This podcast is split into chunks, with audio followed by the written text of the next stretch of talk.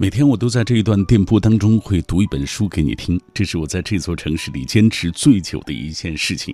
我希望这档节目在给你文字的滋养的同时，也能让你感受到温暖和力量，让各位都能和我一起看到通过书里所展现出的更多的人生以及更为广阔的天地，从而在你我的生活当中，即使疲惫也有梦想，即使受挫也不放弃希望。各位，感谢你在周一又开始和我一起踏上阅读的旅程。今天晚上我带来的这本书是建筑学大家梁思成先生的亲传弟子张克群历时十余年的心血之作，叫做《北京古建筑物语》。这套书用图文结合的方式，通过三百七十九幅精美手绘图和照片，介绍了一百四十处北京古建筑的前世今生，也让读者能够更好的了解像故宫、潭柘寺、卢沟桥等等这样的一些古建筑，它们背后的历史和文化渊源。稍后我们就为大家来阅读这本书。当然，听节目的过程中，也欢迎各位来跟我们保持紧密的联络。呃，北京的哪一所建筑啊，包括古建筑或者是新建筑啊，给你留下了深刻的印象？你了解哪一个古建筑背后的一些故事？今天晚上我们都可以通过。微信、微博来晒一晒，哪怕其实我知道有一些朋友可能是从这个百度当中搜索的，也没关系，让更多的人啊能够看到，我觉得这也是挺好的事情。那今晚我们依然会在所有转发并留言的朋友当中，会选出五位幸运听众，要为他送上其中的一本。这是《北京古建筑物语》，目前是一套三本啊。那两种方式找到小马，微信中你可以搜索“小马读书”这几个字的拼音；微博参与的方式是新浪微博中搜索“品味书香”或者是“小马 DJ”，就可以在我的直播帖之下给我留言。如果各位错过收听这期节目也没关系啊，可能有时候会因为工作忙碌或者是其他的原因错过了，你可以下载中国广播 app，因为在这个 app 上有我们品味书香的往期回放，可以找来听一听。好了。开始今晚的这一段阅读旅程啊，我们带来的是张克群老师的《北京古建筑物语》。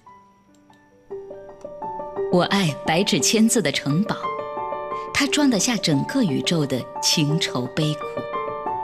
仗剑奔走的少年，沉默如水的思想者，不着边际的幻想，永远热泪盈眶的感动。繁华落尽之后，倦意袭来之前，FM 一零六点六品味书香，给你夜色里最美的诗句，永远触手可及的远方。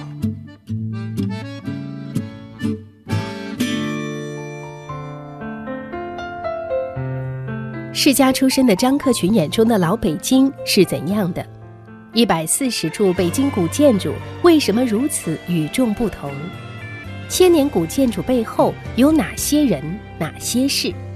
且听建筑大家梁思成先生亲传弟子张克群为您解说。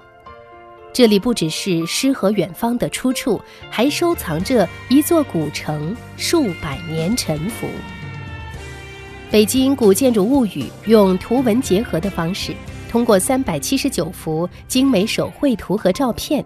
介绍了一百四十处北京古建筑的前世今生，让读者更好地了解故宫、潭柘寺、卢沟桥等古建筑背后的历史文化渊源。《北京古建筑物语》，这是今天晚上小马带来的一套书，它来自于建筑大家梁思成的亲传弟子啊，这是呃张克群老师啊。那我们也通过前言部分啊，为大家来讲一讲张克群老师完成这本书的一些原因啊。前言部分，它的名字叫做《我的建筑情节》。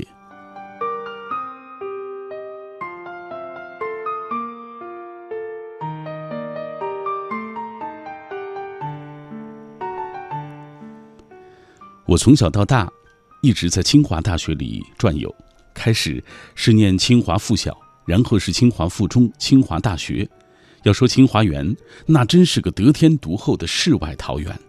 不光是有山有水有河流，而且它既有清代王府的底子，又在外国人手底下建了一批的洋房。这简直就是一个东西方文化融汇的小型实物建筑博物馆。我们家后院不远的地方住着建筑系的教授梁思成先生，我们称他为梁伯伯。梁伯伯下巴上有一个挺大的痦子，我曾问过他，那是干什么用的？他说：“我呀，要是想你了，就按他一下，嘟嘟两声你就来了。”我信以为真的踮起脚，用手去按了一下，结果并没有发出什么声音来，倒是逗得梁伯伯哈哈大笑起来。一九五九年，我上高中一年级，那年暑假，大学组织教师和家属去北戴河海边避暑。这天，我正坐在沙滩上写生呢，忽听得脑袋上方有一个和蔼的声音：“诶，你喜欢画画呀？哟，画的还不错嘛。”抬头一看，正是刚刚游泳上岸的梁思成伯伯。梁伯伯问我：“高中毕业之后想考什么大学呀？”我说：“我还没想过。”梁伯伯说：“想不想学建筑啊？”我问：“嗯，建筑是学什么的？是盖房子的吗？”梁伯伯光着膀子坐在我的边上，连笔带画的给我讲了起来。大致意思是说，是比工程多艺术，比艺术多工程，这就是建筑。我说：“那我将来就考建筑系吧。”梁伯伯一听，很是高兴。叫上刚从海里爬上来湿淋淋的弟弟，一起照了张相。一九六一年，我如愿的考上了清华建筑系，终于可以正式在课堂上听梁先生讲课了。梁先生教的是中国古代建筑史，作为他的学生，我亲眼目睹了他对中国古建由衷的热爱。在放幻灯片时，他会情不自禁地趴到当做幕布的白墙上，抚摸着画面上的佛像，口中念念有词道：“我是多么喜欢这些佛爷的小胖脚趾头啊！”在他的课上，我深切地感到中国文化深厚的底蕴和古代匠人们的聪明睿智。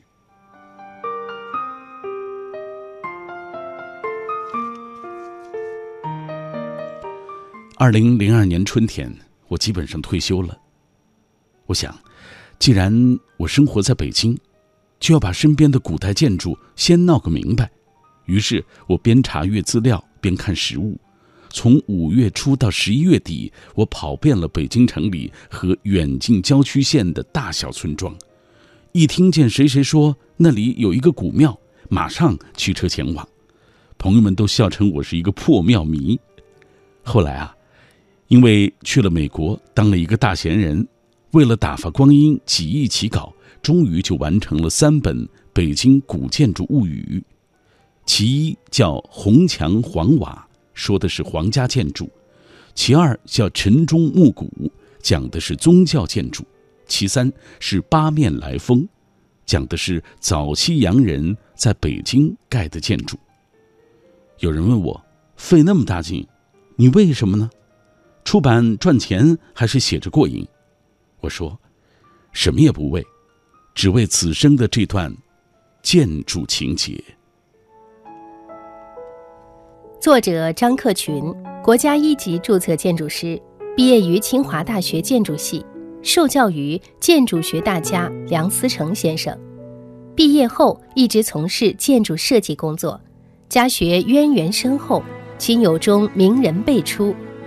父亲张维曾任清华大学副校长、中国科学院和中国工程院两院院士，母亲陆世佳，流体力学家、教育家，北京航空学院创校教授之一，舅公施金墨，北京四大名医之一，儿子高晓松，音乐制作人。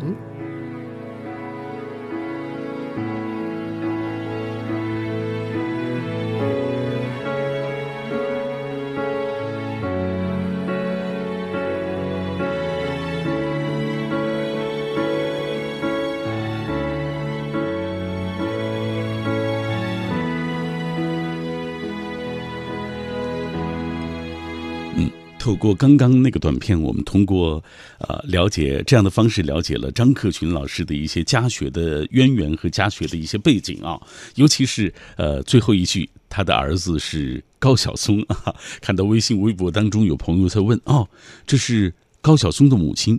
没错啊，高晓松其实也在这本书的这个呃序言部分写下了一段文字啊，我们也来给大家读一读他如何描述他的母亲。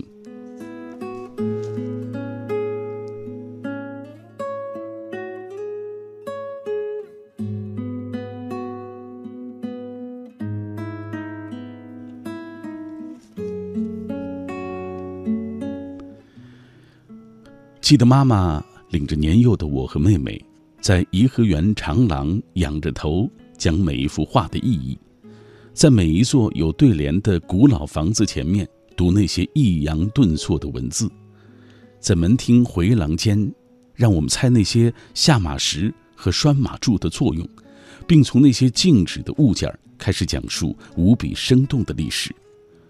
那些颓败但深蕴的历史，告诉了我和妹妹。世界之辽阔，人生之疏忽，而美之永恒。妈妈从小告诉我们的许多话里，迄今最真切的一句就是：这世界不止眼前的苟且，还有诗与远方。其实，诗就是你心灵的最远处。在我和妹妹长大的这么多年里，我们分别走遍了世界，但都没买过一尺房子。因为我们始终坚信，诗与远方才是我们的家园。妈妈生在德国，长在中国，现在住在美国，读书、画画、考察古建，颇有民国大才女林徽因之风。事实上，年轻时容貌也毫不逊色。那时，梁思成、林徽因两位先生在清华圣婴院与我们家比邻而居。妈妈最终听从梁先生的建议。读了清华建筑系，而不是外公所希望的外语系，从此对古建痴迷一生，并且中西建筑融会贯通，家学渊源又给了他对历史细部的一些领悟，因此也才有了这本有趣的历史图画集。我觉得我妈画的建筑不是工程意义上的，而是历史上的。我忘了这是妈妈写的第几本书了，反正。他充满乐趣的写写画画，总是如他乐观的性格一样，情趣盎然，让人无法释卷。妈妈从小教我琴棋书画，我学会了前三样，并且以此谋生。第四样的笨拙导致我们家迄今墙上的画全都是妈妈画的。我喜欢她出人意表的随性创意，也让我在来家里的客人面前常常很有面子。你们家这幅画挺有意思的，谁画的呀？我妈画的呀。你看，为妈妈的书写序，想必是每一个做儿女的无上的骄傲吧。谢谢妈妈，在给了我生命、给了我生活的道路和理想后的很多年里，又一次给了我做您儿子的幸福与骄傲。我爱您，小松。建筑学大家梁思成先生亲传弟子张克群十余年心血之作，音乐人高晓松、清华大学教授吴焕佳作序推荐，明明白白看懂一百四十处北京古建筑，了解古建筑背后的历史文化。在《北京古建筑物语》这套书里，张克群从建筑入手，将这座城市的历史文化。民间风物娓娓道来，让读者重新发现这座古老城市的新面貌。嗯，品味书香，我们今天带来的是张克群老师的作品《北京古建筑物语》。接下来，我们就来对话张克群老师啊，听一听他啊是怎么完成这套书的。来，那张老师，您先给我们讲讲这这套书的这个成书的过程。北京要申奥，你记得吗？第一次申奥是哪年呢？申奥的时候，我听见外国有一种说法，就说中国没有宗教自由。我当时很愤怒，我锣胳膊挽袖子，我说北京就有好多各种各样的庙啊，什么天主教堂，我得出一本书反驳他们这种没有宗教的。这本书还没出完呢，我还没跑完呢，这个申奥的事情就过去了，没批准。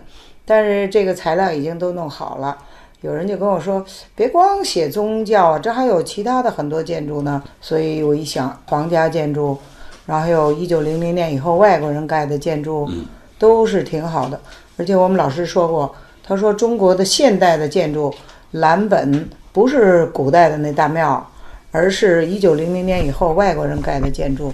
所以我觉得也可以成为一个一册。因此就出了这么三本儿。所以我看您这每一册就是针对不同的内容。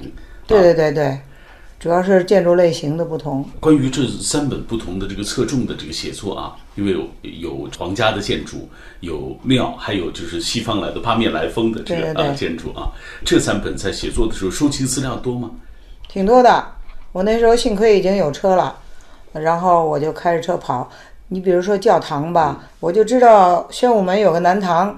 一脑袋我就扎那儿去了，然后就找着一个姓赵的神父。神父退休以后，所以他们就在那地儿养老。那赵神父闲着没事儿，我就问他，我说北京有多少教堂啊？天主教堂，他说室内有八个，室外有八个，我就都记下来，然后就挨个跑了一遍。后来又到清真寺，就更困难了，一般清真寺不让汉人进。我找了一个回民的同学的女儿，然后还捂得特严，是大夏天的，跟她去清真寺看了整个的他们的祈祷的过程。因为我想知道的不是这个教怎么回事，是他们教和建筑的关系。你比如说清真寺过去没有麦克风吧？那个叫伊玛米，他要是讲经的时候。他站的那个上方有一个天窗，如果你们注意的话，中国的清真寺的后殿都有一个高起来的东西，那就是为了扩它的音，啊，诸如此类的吧。还有什么洗手啊，甚至于洗澡地方什么的，我就要看他们这个宗教过程和建筑的关系，所以就哪儿都钻了。其他的佛教的庙、东教的庙都很开放。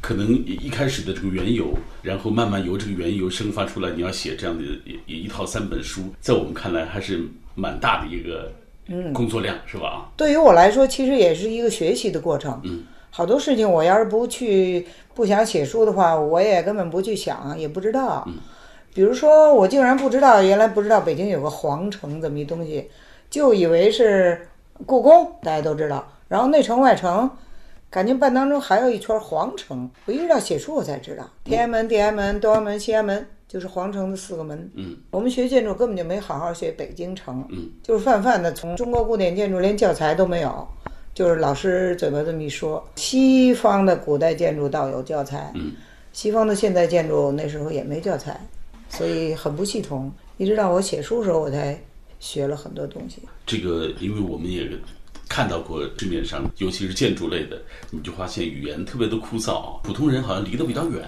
但是我在读这个书的时候，就觉得，哎，我们都能看得懂，也也没有什么术语。就是在写作这套书的过程当中，您就是一开始就给自己定下的一个规矩，就是尽量往通俗里写。我当时正在看那个当年明月写的那个《明朝那些事》，我就准备按照他的办法写。他就是好像我跟你说话似的，不是说有某一老师站一高高的讲台上讲课那种。他跟你说话，你猜怎么着？什么什么这类的语言都有。对。就觉得特别亲切，对这三本书还是初期，后来我就越写越热闹，呃，包括 我自己的感想，我小时候去过哪儿，后来我怎么都写进去，我觉得那样会觉得比较亲切，像是面对面一样。当时我还看了一本纽约摄影学院的教材，我觉得那是我看的最好的教材。你看，他就说，你买这本教材，你要学摄影了吧？你要学摄影，第一件干什么呢？买照相机。千万别买贵的，因为贵的你用着你你就好多功能你们特别平易近人。我就按照他这种方法啊，就跟你说话。你猜怎么着？咱们底下该做什么了？哎，这类的语言都进去。嗯，比如说我还记住好多小故事，写您怎么想要考这个建筑系。梁伯伯就梁思成老师啊，跟您说，就看您会画画，是，然后就说考建筑系啊。我就想知道，就是您希望您的这套书后让读者读了以后，哎，获得什么？觉得中国古代的东西真好，就这么一个目的。因为我听说国内不是要文化自信吗？你怎么才能自信？你得知道你祖宗有什么宝贝儿，你才能自信。比如你们家留了一个什么清朝的如意，你说啊怎么怎么，你得知道有什么东西。而且老百姓啊，在我的看法不太知道。我就看那些导游带人去一个庙里啊，摸摸这脚边就发财了，摸摸那又是怎么样了？实际上里边很多内涵文化他不知道，所以他也没有办法给人讲。对，我觉得挺可惜的。有一次我去颐和园照那个，就是你知道屋檐下面有那个走兽，仙人走兽，我要照七个的、五个的、三个的，我就在那儿照一个。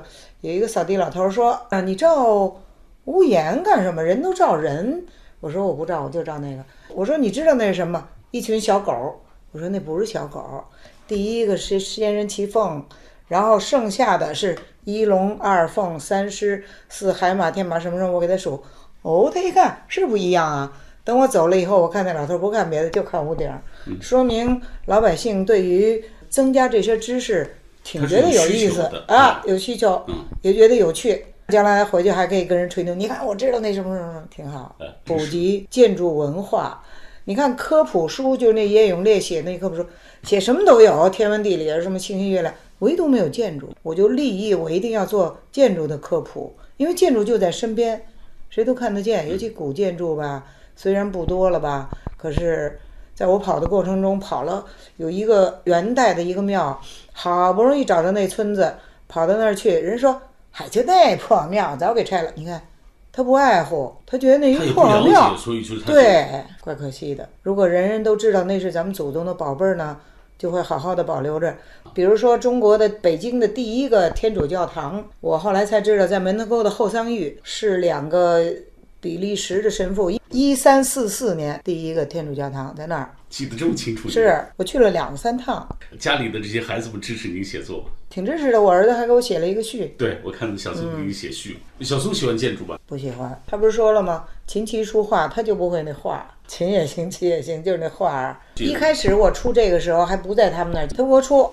他说：“哎呀，有关北京的那个这个那个相片多了去了，除非你能画。”我说：“我当然能画了。”嗯，他们就拿了一本啊，有一个女的在欧洲旅游画的，说：“你能画成这样吗？”我一看，我画的比他好多了。我正好手头带着几几张画，画的清华的二校门什么的，然后他们一看，确实画的挺好，他们才答应出。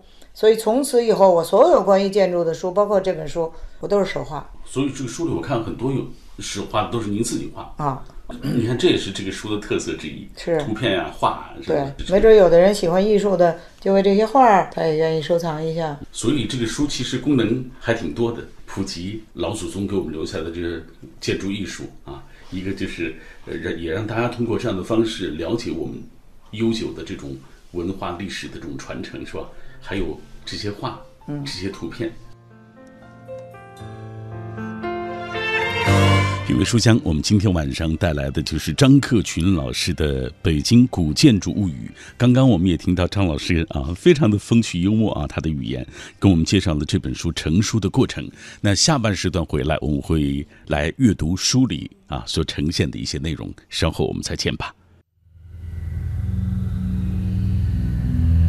用声音的温度融化黑夜的迷茫，用阅读的力量。坚定你对生活的信仰。每晚九点到十点，品味书香，讲述书卷之中那从手边流淌的岁月，讲述书卷背后那熠熠生辉的时光。二十一点三十四分的北京，感谢各位继续停留在 FM 幺零六点六，这里是中央人民广播电台文艺之声的品味书香。呃，今晚我们带来的这套书是建筑学大家梁思成先生的亲传弟子啊张克群老师历时十余年完成的一部作品，叫做《北京古建筑物语》。这套书用图文结合的方式。呃，介绍了一百四十处北京古建筑的前世今生，也让读者能够更好的了解这些古建筑背后的历史和文化渊源。听节目的过程中，当然也欢迎大家来跟我们保持紧密的联络啊。我们今天说的这个互动话题，就是请各位来说一说北京的哪一所建筑。无论是古建筑还是新建筑啊，给你留下深刻印象。你了解哪一个古建筑背后的一些故事？那今晚我们依然会在所有转发并留言的朋友当中，会选出五位幸运听众，要为他送上其中的一本。那两种方式找到小马：首先，微信中你可以搜索“小马读书”这几个字的拼音；微博参与的方式。是新浪微博中搜索“品味书香”或者是小马 DJ，就可以在我的直播帖之下给我留言。来看各位的分享，有朋友说了，久居京城，大大小小的建筑其实是看了不少，但是背后的故事却知道的寥寥无几。啊，今天也是通过这期节目补上这堂课，下一次去看之前，哎，拿着书按图索骥，效果可能会更佳。哎，其实你知道，每一次我们。介绍一本书，一个小时的容量啊，我们其实只能介绍一个大概啊。大家感兴趣，呃，一档节目其实就像一个渡船一样，就是如果你感兴趣的话，听完这期节目之后，你可以到星河的另一岸，上岸之后，哎，然后感兴趣可以买一本书来看一看。我想对各位的这个滋养一定会很多。呃，粉红兔子说，北京古代建筑博物馆，我知道位于先农坛内，是我国第一座收藏、研究和展示中国古代历史啊、古代建筑历史、建筑艺术、建筑技术的专题性的博物馆。我几年前曾经去参观过一次，是国家哎，比如说国家一级文物，北京隆福寺藻井就珍藏于气势恢宏的太岁殿内，是其的镇馆之宝，哎。看这位朋友，他了解的很多。欢乐真人说：“有人说建筑是凝固的艺术，一点儿也不假。喜欢旅行的我，走过不少地方，每到一处，当地独特的建筑总是能够吸引我的目光。虽然我不是学建筑的，但是对美与艺术的向往与追求，想必大家都是一样。北京的很多建筑，尤其是古建筑，让人心生敬畏。”大到皇宫、王府、园林，小到胡同、街道、四合院儿，多少次都留下过我的足迹。哎，他说，为了让自己能够看得更明白，我事先还查过不少资料、书籍，甚至梁思成先生的《中国建筑史》，啊，都看过，以至于后来把能见到的有关于梁思成、林徽因先生的书、著作，还有他们的传记作品都读遍了。这是爱屋及乌的一种。说法吧，也说不清楚。就是本想着再去北京时，去啊这对学者伉俪，啊北总部胡同的这个故居看一看。后来听说拆掉了，哎，蛮遗憾的，的确是很遗憾，是不是？哎，下面这位他说喜欢北京，就是从喜欢北京的建筑开始的，比如庄严的天安门、宁静的钟鼓楼，还有故宫里见证了历史的一砖一瓦。在北京上学的四年。只要有时间，总会一个人去寻找老北京的印记，那些不为人知的小胡同里的世间百态，尽收眼底。说到底，建筑还是和人相辅相成的，建筑的灵魂都是人所赋予的。这段说的真好，是吧？哎，呃，我们也欢迎其他的朋友可以继续通过微信、微博来分享啊，你。关于今晚话题的这个回复啊，我们就说到你喜欢北京的什么建筑？无论是老建筑、新建筑，大家都可以说一说。还真有很多朋友在分享。天使之翼说：“呃，我们医院就是一家中医的专科医院。我们医院是一座标准的四合院儿，呃，是二进院。据说是一个清朝的御医府邸。呃，这个清朝古建筑。”的一些用处，在这个过程当中，哎，我也慢慢明白了一些，比如说门当与户对等等。记得前两年四合院里面还有几棵石榴树，每到秋季啊结这个石榴的时候啊，我们医院的同仁会一起分享，也让患者充分的感受到中医的这种魅力。这里各位听到的是品味书香啊，我们稍后还会继续分享大家的留言。今晚我们带来的是张克群老师的《北京古建筑物语》。世家出身的张克群眼中的老北京是怎样的？一百四十处北京古建筑为什么如此与众不同？千年古建筑背后有哪些人、哪些事？且听建筑大家梁思成先生亲传弟子张克群为您解说。这里不只是诗和远方的出处，还收藏着一座古城数百年沉浮。北京古建筑物语用图文结合的方式，通过三百七十九幅精美手绘图和照片，介绍了一百四十处北京古建筑的前世今生，让读者更好地了解故宫、潭柘寺、卢沟桥等古建筑背后的历史文化渊源。接下来我们继续呃来听关于这本书的一些介绍。我们接下来要采访呃这本书的编辑周天文啊，周天文也会为我们来讲述这本书成书的过程，包括他们在装帧的过程当中的一些想法。来，请出周天文。因为种种机缘呢，后来这个项目来到了我们出版社。其实呢，在当时呢，我们也在寻找这个有关的这个这个历史文化的这样的书籍。呃，确实市面上同类的，包括我们出自己出版社也有出建筑类的专业的书，做了不少，也做得不错。但是就是说，呃，我们的另一个考虑呢，就说是我们还是希望站在一个更宏大的文化的历史的视角来。解读我们脚下的这座城市，因为这座城市大家太熟悉了。然后呢，走在哪儿碰到有外地的游客，包括自己的亲戚朋友，他们都想了解这座城市。但这座城市呢，到底是怎么一个城市呢？你是从这个伯居利跟他开始讲呢，还是从这个朱棣跟他开始讲呢？这个就各种各样的解读方法。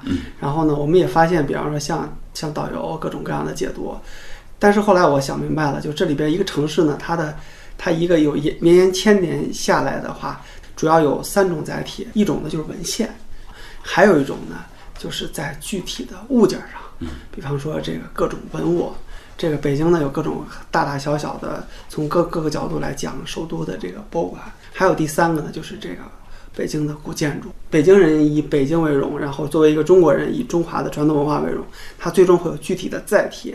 这个载体不仅仅是唐诗宋词，不仅仅是李白杜甫，也包括我们具体的一件一件的、一个一个的大大小小的建筑，还有包括细小的文物。这些东西呢，能让你对首都的热爱、对国家的热爱，最终找到一个源头，然后呢，也落到了一个实处。所以呢，这是这大概是我们想做这样书的一个出发点。然后再有，为什么找张老师呢？我就觉得。其实是这样，就是说，就我说，能写建筑的人也不少。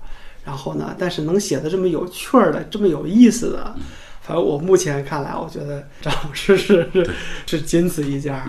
真的，为什么呢？因为我觉得张老师是本身也是世家出身，然后清华毕业的，然后对整个的这个建筑从专业的角度来说呢，它是非常非常精确的。但是呢，如果我们从那个角度去，又太专了，嗯太专了。一说起来的话，可能觉得，我觉得一般人会觉得。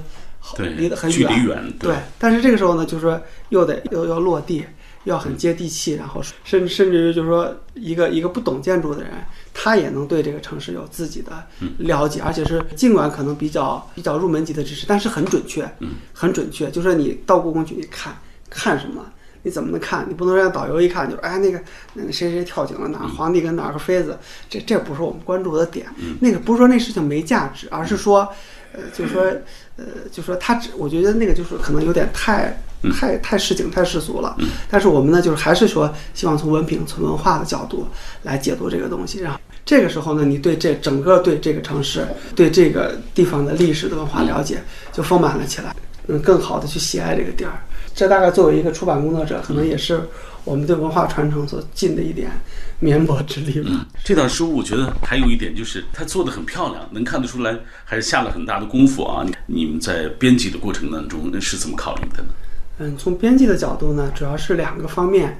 一个方面呢，就是说，呃，关于内容，呃，张老师这个稿子呢，说实话非常好。从内容来说呢，我们我们相信提供给读者的呢，呃，是一个基于北京的老北京的历史文化的。从建筑角度出发的和落脚的这样的一个一一个读本，所以我们对这个书定位呢是历史文化，是传是传统文化，是是，还有一个就是说是这个装帧设计，然后呢我们也请了非常专业的资深的设计师，然后关于这个书做成什么样的形式也也进行了反复的多次的这个一稿一稿做一稿一稿做，最后决定用这样的一种形式，然后就说是以张老师文字还有手绘的图为主。然后同时呢，我们也也也找了一些专业的摄影师，一些专业的图，然后这样的话，相当于一个图文并茂的形式，然后对读者来说呢，可读性可能更好一点，就是他看到一个东西，他明白了这个东西，然后又又能看到实物的图，然后我相信他有一天自己到现场去，也能 也能有更深的体会了。所以大概就这两方面。建筑学大家梁思成先生亲传弟子张克群十余年心血之作，音乐人高晓松、清华大学教授吴焕佳作序推荐，明明白白看懂一百四十处北京古建筑，了解古建筑背后的历史文化。在《北京古建筑物语》这套书里，张克群从建筑入手，将这座城市的历史文化。民间风物娓娓道来，让读者重新发现这座古老城市的新面貌。品味书香，今天晚上带来的是张克群老师的作品《北京古建筑物语》。接下来我们继续，呃，为大家来阅读书里的内容啊。我们电台是位于北京的二环里，是吧？哎，在。呃，二环路从北向西拐弯处啊，如果你往西仔细看的话，可以看到天宁寺的身影。那接下来我们就给大家介绍一下张克群老师笔下的天宁寺。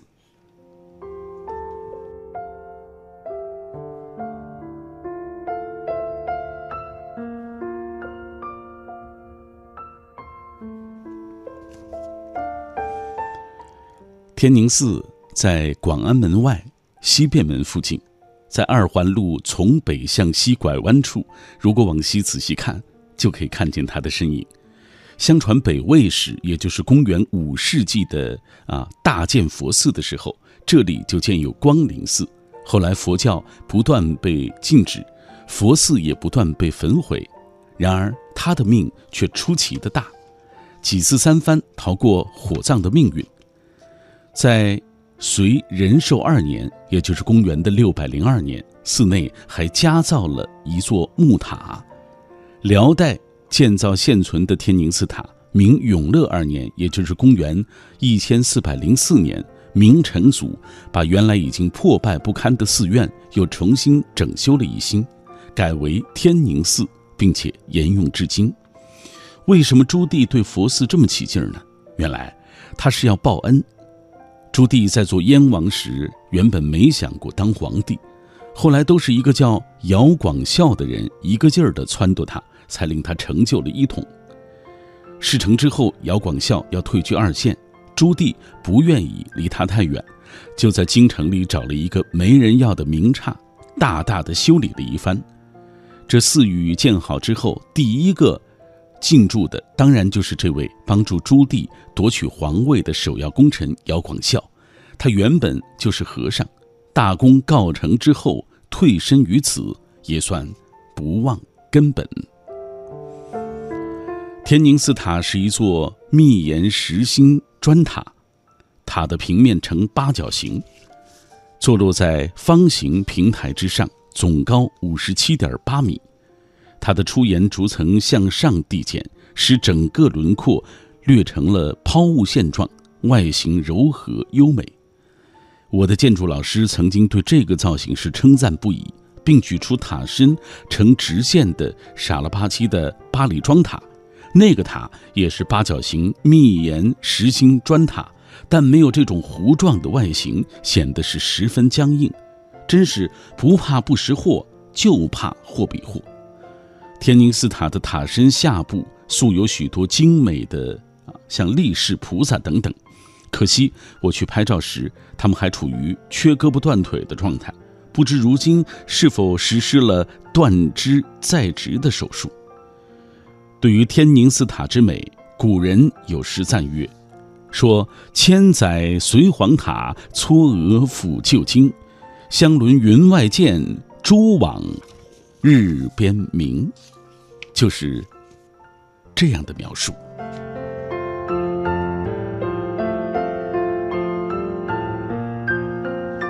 刚刚我们为大家介绍的就是离我们电台很近的这个天宁寺塔啊，天宁寺的大致的一个呃，这个张老师笔下的他的一个情况。哎，有空在这附近转悠的时候，大家可以仔细去看一看。其实我就生活在这些周围啊，只是远远的看过，哎，还真没有仔细的去瞧过。有了这本书，我觉得我也拿上去仔细找一找啊。呃，张老师写到的这些内容，来继续分享各位的留言。我是纳斯佳，他说天坛的祈年殿。啊，黄琼宇真是美极了，呃，谈台无念啊，这个他说了，呃，抱歉，无念，他说，我觉得北京建筑最具特色也最接地气的，还是胡同深处的那些四合院啊，那个四合院里放马桶的厕所，哈，哎，也很有特点。嗯，有心就有奇迹，说印象最深的是北京的长城啊，去年十二月份零下十几度的温度，我爬的长城，被冻得不要不要的啊。还在节目啊，李志的节目当中被戏称为女汉子啊，不到长城非好汉嘛，哎，这肯定是女汉子了，是吧？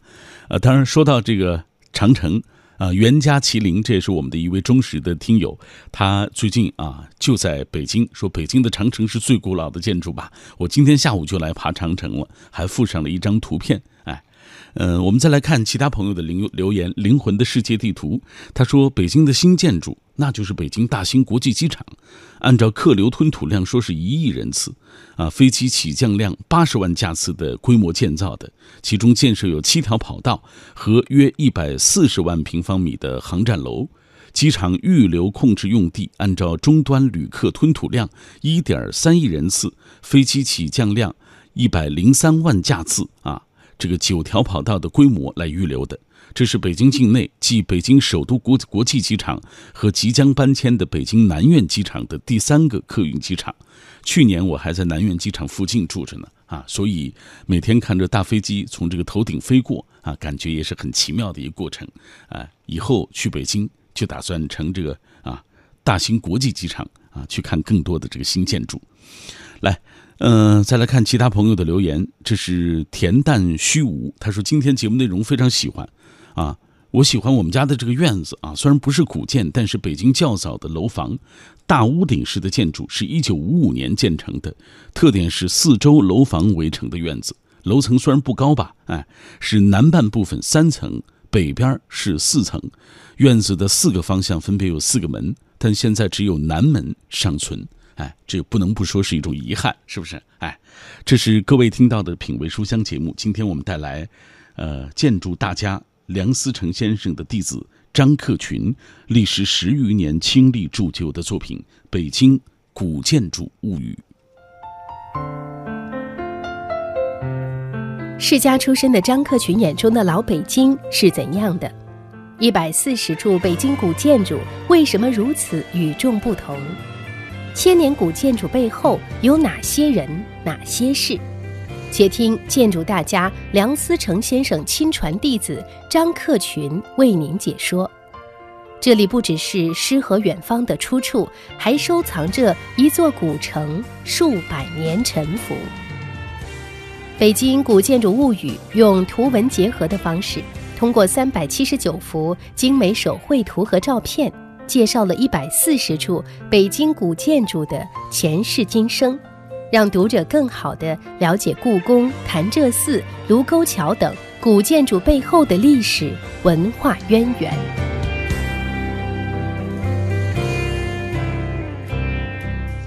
以上就是今天节目的全部内容了啊！如果大家对这套书感兴趣啊，有一个活动要提供给大家，就是《北京古建筑物语》这套书的新书发布会，将在本周日下午的三点到五点，在位于北京市西城区南新华街一百七十七号四号楼，呃一层北侧幺零幺号的。新京华印书局举办，届时这本书的作者张克群老师、媒体人谢喜章老师啊，和我一起要为大家来呈现这本书的精彩之处啊。时间就是本周日下午三点到五点，呃，地点就是新京华印书局啊。感兴趣的朋友可以去看一看。好了，今晚节目就是这样，明晚我们再会吧。